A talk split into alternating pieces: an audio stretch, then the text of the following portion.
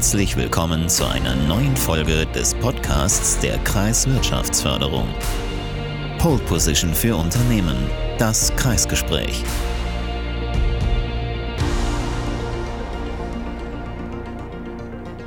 Herzlich willkommen zu einer neuen Folge. Heute dreht es sich um die Kooperationspartner der Kreiswirtschaftsförderung Ahrweiler. Darunter Agentur für Arbeit, Kompetenzzentrum 4.0 und die Leadership Kulturstiftung. Als erstes sind wir zu Gast beim Herrn Rademacher. Der Herr Rademacher ist eine sehr interessante Persönlichkeit, weil er ganz viele Aufgabengebiete hat und eins davon ist nämlich der Arbeitgeber-Service im Rahmen von der Agentur für Arbeit. Herzlich willkommen, Herr Rademacher. Ja, hallo zusammen. Ich möchte heute den Arbeitgeberservice der Agentur für Arbeit kurz vorstellen und äh, etwas über die Kernaufgaben erzählen. Der Arbeitgeberservice ist eine Organisationseinheit der Agentur für Arbeit, die 2005 gegründet wurde, um den Anliegen der Arbeitgeber eher gerecht zu werden. Und die Hauptaufgaben des Arbeitgeberservice ist die Personalvermittlung an die Betriebe, also die Vermittlung in Arbeit und Ausbildung, dann die Förderberatung und hinzu kommt die Arbeitsmarktberatung hinsichtlich der sich ändernden Bedingungen am Arbeitsmarkt. Wir kennen ja den demografischen Wandel, dass wir also da zunehmend über Fachkräftemangel klagen. Ne, und äh, da gibt es also auch verschiedene Ansatzmöglichkeiten, um dem entgegenzuwirken, was also zunehmend ein zentrales Thema wird. Und natürlich auch äh, die Qualifizierung von Mitarbeitern in den Betrieben. Also 2005 wurde der Arbeitgeberservice gegründet. Das waren also Zeiten, in denen die Arbeitslosenquote sehr hoch war und die Vermittlung im Vordergrund stand. Das hat sich also jetzt etwas geändert, dass also die Themen komplexer werden und wir als Ansprechpartner für die Arbeitgeber in der Region zur Verfügung stehen. Das ist ja der eine Bereich, aber es gibt natürlich auch noch einen anderen Bereich und das ist zum Beispiel die Zusammenarbeit mit der Wirtschaftsförderung. Wo sind denn da Überschneidungen? Wo ergänzt man sich da? Genau, mit der Wirtschaftsförderung betreuen wir im Prinzip den gleichen Kundenkreis. Ne, unsere Ansprechpartner, Kunden sind die Arbeitgeber der Region mit dem Fokus auf die kleinen und mittelständischen Unternehmen, denen wir beide, also die Wirtschaftsförderung, aber auch die Agentur für Arbeit, beraten zur Seite stehen. Bei uns steht natürlich im Fokus die Personalvermittlung ne, und Qualifizierungsthemen, aber äh, das findet sich bei der Wirtschaftsförderung ja auch wieder. Und deswegen sind wir auch gut mit der Wirtschaftsförderung vernetzt über gemeinsame Veranstaltungen wie die Ideenbörse, na, wo sich Arbeitgeber vorstellen, was für uns auch interessant ist, dass wir wissen, was geht in der Region ab, wo sind innovative Unternehmen am Start na, oder auch über das Unternehmerfrühstück, na, wo also Vorträge gehalten werden zu Themen Ausbildung, Arbeitsmarkt oder die Wirtschaft in der Region. Also da haben wir eine sehr große Schnittmenge und arbeiten da auch zusammen. Ja, vielen Dank für die Ausführungen. Sie hatten ja gerade die kleinen und mittleren Unternehmen angesprochen.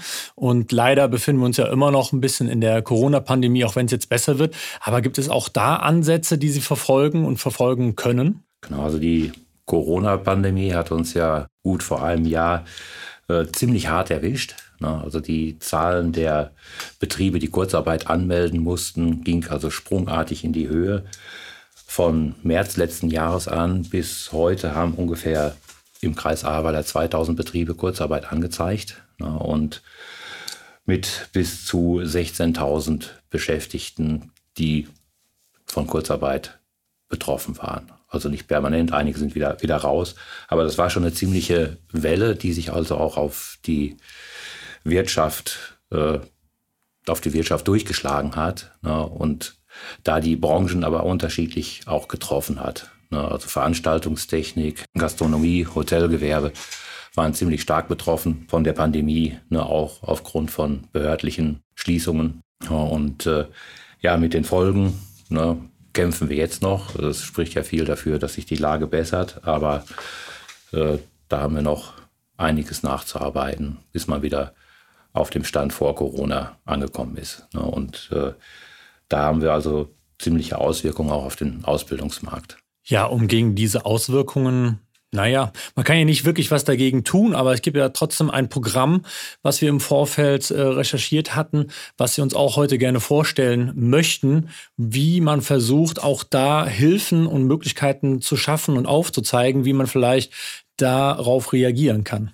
Genau. Ne, seit letztem Jahr, August, gibt es das Programm Ausbildungsplätze sichern, was von der Bundesregierung initiiert wurde und durch die Agentur für Arbeit umgesetzt wird. Und äh, es geht also darum, dass man einem Einbruch am Ausbildungsmarkt entgegenwirken möchte. Man hat also festgestellt, dass bereits in 2020 äh, die Zahl der abgeschlossenen Ausbildungsverträge rückläufig ist, ne, weil einige Betriebe nicht ausbilden können oder zurückhaltend sind, was Ausbildung angeht. Und erschwerend kommt hinzu, dass also durch Schulschließungen unsere Berufsberatung keinen Zugang mehr zu den Schülern hat.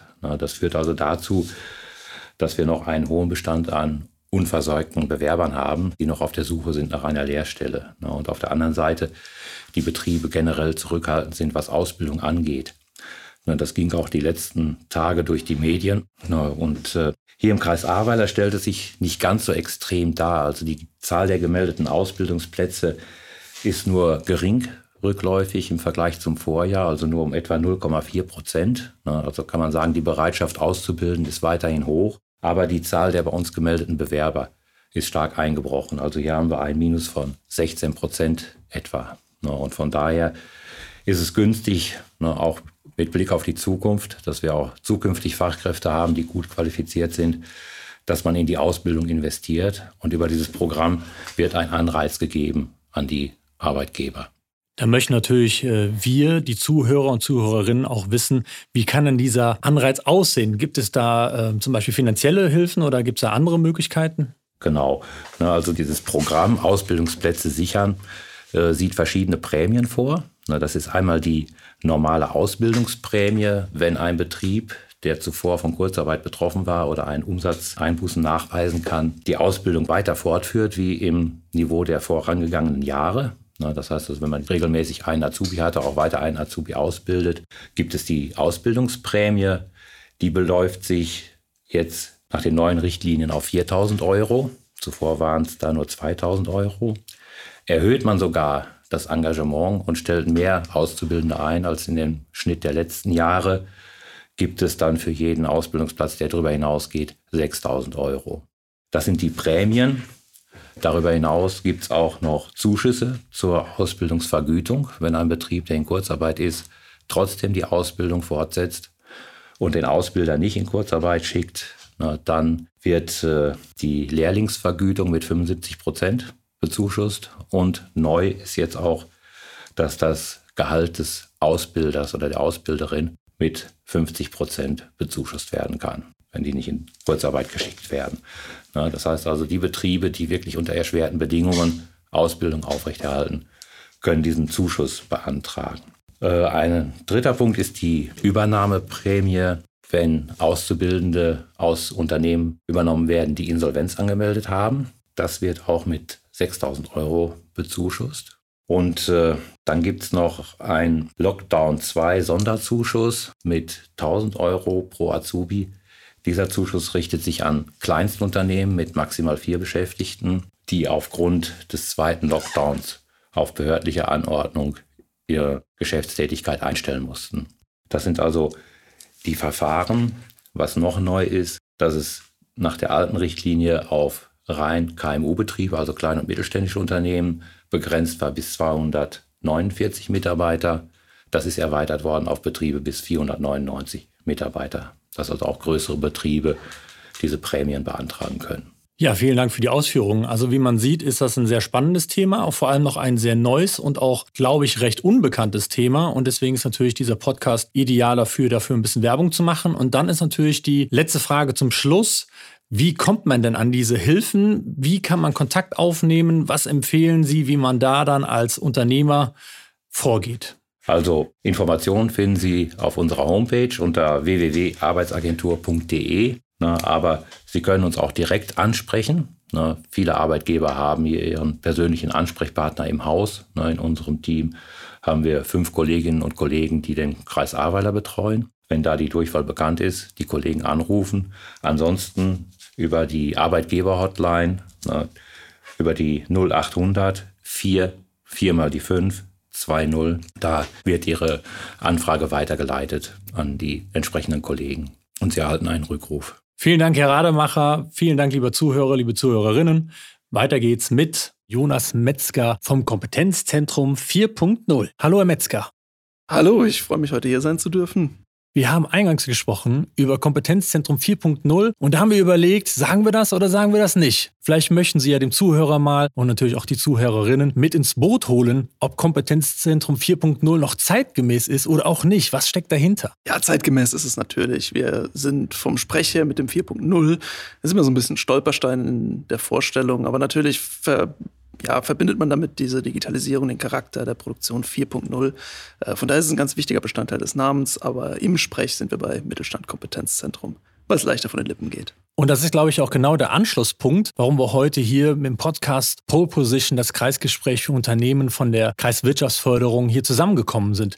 Wo sind denn da eigentlich Berührungspunkte oder auch die Schnittstellen? Wie arbeitet man zusammen? Da interessiert uns das natürlich, was da eigentlich so, ja, zu erzählen es zu berichten gibt? Ja, also grundsätzlich sind die Schnittstellen relativ breit über unser gesamtes Kompetenzportfolio, wenn man so möchte, gegeben. Wir versuchen natürlich in unserer Zielgruppe, wozu hier der Kreis auch auf jeden Fall dazugehört, ähm, im Mittelstand das Thema Digitalisierung äh, einzuspeisen, einzuspielen, die Unternehmen dafür zu sensibilisieren, aber auch zu unterstützen, wenn es ums Thema Mittelstand und Digitalisierung geht. Das Ganze ist relativ umfangreich. Wir können, sagen wir mal, einfach informieren, die Mittelständler abholen, äh, zu sagen, was, was sind Sachen, wo man sich vielleicht grundlegend drauf einstellen muss, wenn man sich mit dem Thema beschäftigt. Äh, gleichzeitig aber auch ganz unverbindlich einfach mal, ja, die, die Wege bereiten, um sich dem Thema zu nähern. Dann können wir auch einen Schritt weitergehen, wenn man so möchte, und sagen, wir können auch qualifizieren. Wir können durch Webinare, durch Online-Schulungen, durch unsere Schulungsplattform Lea, die wir auch anbieten, äh, kostenfrei Unternehmen die Möglichkeit geben, ihre Mitarbeiter oder auch ja, die Unternehmensführungsebene, je nachdem, wer da dieses Thema betreut, wo das beheimatet ist, auf dieser Plattform erste Ideen zu sammeln, was denn im ganz konkreten Unternehmen der Fall ist, welche Perspektiven man einnehmen muss, was man auch thematisch alles auf dem Schirm haben muss, wenn man sich dem Thema nähert. Dadurch eben ja die Unternehmen befähigen, auch das Thema erstmal in Eigeninstanz, im eigenen Unternehmen umzusetzen. Und darauf aufbauend, als ja auch wieder eine Steigerungsform der Unterstützung, haben wir dann unsere sogenannten äh, Umsetzungsformate, Unterstützungsprojekte, wo Unternehmen oder wo wir Unternehmen dann auch konkret begleiten bei Ideenfindung, auch ja, das kann von Unternehmensanalyse zur Ideenfindung und bis zur Ideenumsetzung äh, funktionieren, dass dann auch konkrete Digitalisierungslösungen implementiert werden, begleitet werden und dann bestenfalls das Unternehmen nach Beendigung dieser Kooperation in der Lage ist, selbstständig die Digitalisierung weiter zu verfolgen. Das ist ja sehr umfangreich. Zum Thema Webinar. Gibt es da so Überschriften, die man da jetzt zum Beispiel nennen könnte? Welche Webinar gibt es? Ja, da gibt es eigentlich alle Buzzwords, die man sich in dem Bereich so vorstellen kann. Ein ganz äh, beliebtes Webinar, was, was sehr grundlegend ist auch in dem Bereich, ist das Thema Geschäftsmodelle. Also was ist ein digitales Geschäftsmodell? Wie muss ich mein Geschäftsmodell anpassen, wenn ich mich dem Thema Digitalisierung widme? Wie verändert vielleicht auch äh, die Digitalisierung mein Geschäftsmodell? Dann ganz äh, häufig gesehenes oder sehr beliebtes Format bei uns ist das Thema Strategie. Wie definiere ich mir denn eine Digitalisierungsstrategie? Ähm, das sind jetzt alles sehr betriebswirtschaftliche Themen, will man meinen, aber das sind diese Grundlagen, von denen ich eben gesprochen habe. Den Unternehmen erstmal das grundlegende ja, Verständnis zu geben, was bedeutet es denn auf, auf Unternehmensebene, auf, auf betriebswirtschaftlicher Ebene, wenn ich mich dem Thema widme. Wenn wir jetzt in die Techie-Exzellenzebene gehen wollen, dann haben wir natürlich auch Formate, die jetzt mehr dem, dem Interesse äh, dienen sollen, weniger der konkreten Umsetzung, ähm, wo wir dann sagen, was bedeutet denn Blockchain im Mittelstand? Wo gibt es denn da vielleicht erste Pilotprojekte? Das ist natürlich für ein Unternehmen, das am Anfang der Digitalisierung steht, ein sehr weites Thema und auch relativ weit weg von der konkreten Umsetzung. Aber auch da das Interesse schärfen, dass man den Begriff mal gehört hat, was muss man sich darunter vorstellen, was sind da vielleicht in den nächsten Jahren Themen, die auf ein Unternehmen zukommen können. Also für ältere Unternehmen könnte man sagen, Anschluss halten, dass man einfach so ein bisschen mitbekommt, was gerade am Puls der Zeit als Neues vielleicht kommen könnte. Es gibt ja auch Sachen, die sich vielleicht nicht durchsetzen, aber trotzdem, dass man da einfach mal gehört hat. Und ähm, auf der anderen Seite ist natürlich dann auch die Frage, wer ist denn Zielgruppe? Ja, Zielgruppe ist im Prinzip der Mittelstand in unserer Region, in Rheinland-Pfalz. Insbesondere produzierendes Gewerbe, Handwerk, also die ja, klassischen Gewerbe, die wir auch in Rheinland-Pfalz sehr stark als äh, unternehmerische Gruppe haben. Ähm, aber grundsätzlich bedeutet das natürlich auch, wenn wir sagen Zielgruppe Mittelstand, dass jedes Unternehmen jeglicher Art sich an uns wenden kann und äh, ja oder auch unsere Angebote nutzen kann. Muss ja nicht zwangsläufig eine Kontaktaufnahme stattfinden. Wir freuen uns natürlich immer drüber, aber auch die Niedrigschwelligkeit soll gegeben sein. Jeder darf auf diese Formate zugreifen, sich das angucken. Soll man Sie direkt kontaktieren oder geht man über die Wirtschaftsförderung Aweiler? Das können Sie handhaben, wie Sie möchten. Wenn Sie uns direkt kontaktieren, dann äh, gerne an Frau Opreschkova. Nina Opreschkova ist äh, die Leitung im Bereich Informieren bei uns und äh, ja, stellt da eine Kontaktperson dar, die Sie dann weiterverweisen kann an die entsprechenden äh, Kompetenzbereiche bei uns, aber natürlich auch gerne über die Wirtschaftsförderung. Da ist die Zusammenarbeit und der Kontakt auch so eng, dass Sie dann den richtigen Weg zu uns finden.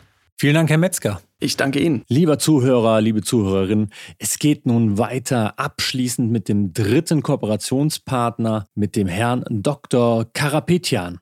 Vielen Dank. Äh, ich möchte heute unsere Stiftung vorstellen. Und zwar, wie der Name schon sagt, wir sind die Leadership Kulturstiftung in Neuwied. Wir sind eine rechtsfähige öffentliche Stiftung des bürgerlichen Rechts.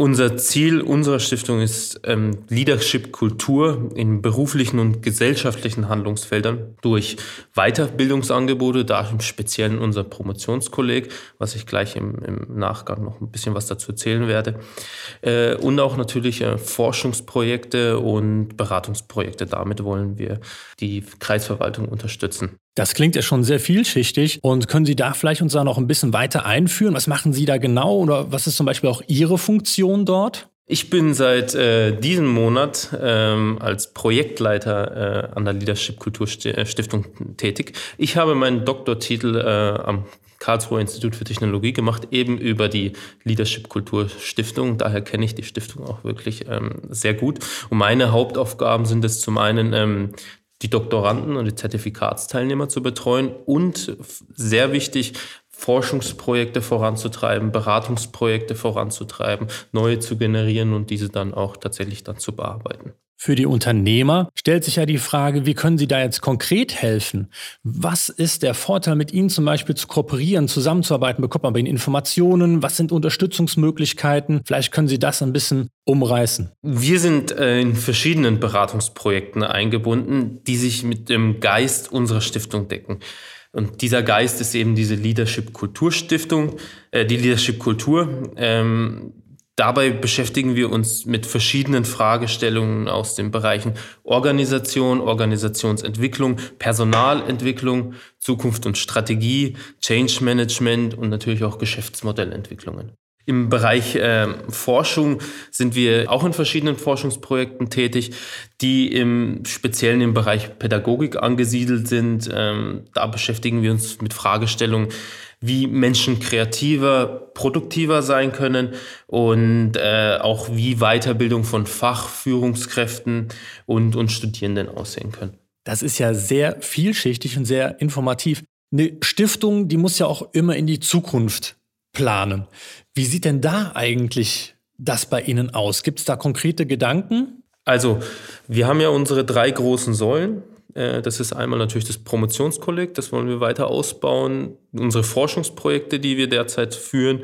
Und die dritte große Säule, die jetzt, sage ich mal, ähm, erst zu einer großen Säule werden soll, sind Beratungsprojekte. Da wollen wir eben in der freien Wirtschaft ähm, Workshops anbieten, äh, Partner akquirieren und äh, Weiterbildungskonzepte auch entwickeln und diese dann eben anbieten. Das ist ja auch ein toller Punkt, wo dann die Wirtschaftsförderung mit Ihnen dann zusammenarbeiten wird. Und dann stellt sich mir und auch hoffentlich den Zuhörer und Zuhörerinnen die Frage, Gibt es eigentlich auch ein soziales Engagement, noch andere Projekte, wo zum Beispiel die Stiftung aktiv ist? Ganz genau. Wir als Stiftung sind aktiv auch im sozialen Bereich. Und zwar unser Ansatz ist, ähm, für jeden eingeschriebenen Teilnehmer in unserem Promotionskolleg übernehmen wir die Ausbildungskosten für einen Abiturienten in Sri Lanka. Das nennen wir dieses Prinzip One-for-One-Prinzip. Ein Teilnehmer für uns, für eine Ausbildungskosten von, von einem Abiturienten in Sri Lanka. Das ist ja sehr, sehr ehrenvoll. Ich hoffe natürlich, dass dann auch dementsprechend ganz viele sich bei der Stiftung melden, damit dann auch die Stiftung ganz viele junge Leute in Sri Lanka dann unterstützen kann. Vielen Dank für dieses tolle Gespräch, war sehr informativ und ich glaube, mit 40 Jahren äh, Geschichte im Rücken könnten wir noch viel, viel mehr machen. Und da bleibt am Schluss nur noch die Frage, wie können wir Sie denn erreichen? Sollen wir über die Wirtschaftsförderung Kontakt zu Ihnen aufnehmen oder darf man sich auch direkt an Sie wenden? Was empfehlen Sie? Erstmal auch vielen Dank für das äh, sehr gute Gespräch. Äh, Sie können mich jederzeit direkt erreichen, äh, entweder über die, über die Homepage äh, oder auch über E-Mail oder auch direkt einfach anrufen. Und dann stehe ich Ihnen mit äh, allen meinen Möglichkeiten zur Verfügung. Vielen Dank. Das war der Podcast der Kreiswirtschaftsförderung. Pole Position für Unternehmen. Das Kreisgespräch. Alle Informationen zu dieser und anderen Folgen finden Sie in den Show Notes. Wenn Ihnen diese Folge gefallen hat, abonnieren Sie unseren Podcast, geben Sie uns einen Daumen nach oben und lassen Sie uns einen Kommentar da. Vielen Dank fürs Zuhören, eine erfolgreiche Woche und bis zum nächsten Mal. Produktion und Moderation durch Jan Boris Schäfer für Fosco Entertainment.